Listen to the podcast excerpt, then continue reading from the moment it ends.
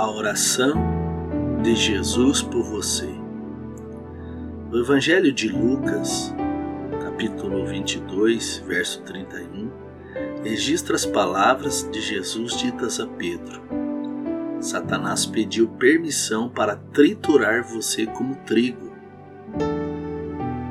Você esperaria que as próximas palavras de Jesus fossem: Então deu fora da cidade.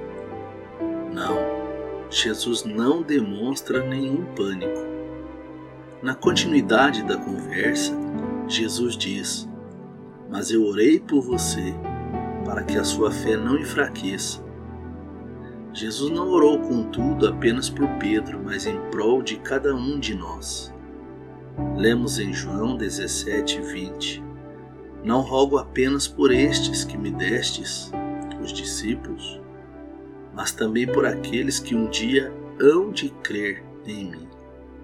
Se você é daqueles que colocam a fé em Jesus, ele orou e ora por você. Há uma história sobre um soldado que estava sentado em um banco do lado de fora da Casa Branca nos Estados Unidos, parecendo deprimido. Um garotinho que passava por ali parou e perguntou o que havia de errado.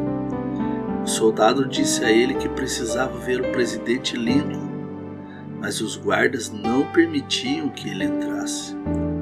Ouvindo isso, o menino tomou-o pela mão e o conduziu diretamente ao escritório do presidente. Papai, este homem precisa muito falar com o Senhor. Aquele garotinho era o filho do presidente ele tinha acesso direto e contínuo ao seu Pai. E por pertencer a Jesus, você também tem. É exatamente isso que a Bíblia diz. Portanto, Cristo pode salvar perfeitamente os que por ele se chegam a Deus, vivendo sempre para interceder por eles. Hebreus 7, 25. Robert Murray McCheyne escreveu: Se eu pudesse ouvir Cristo orando por mim na sala ao lado, eu não teria medo de nada nessa vida.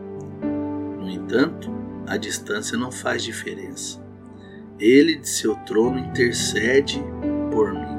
Que Deus te abençoe. Fica na paz do Senhor Jesus.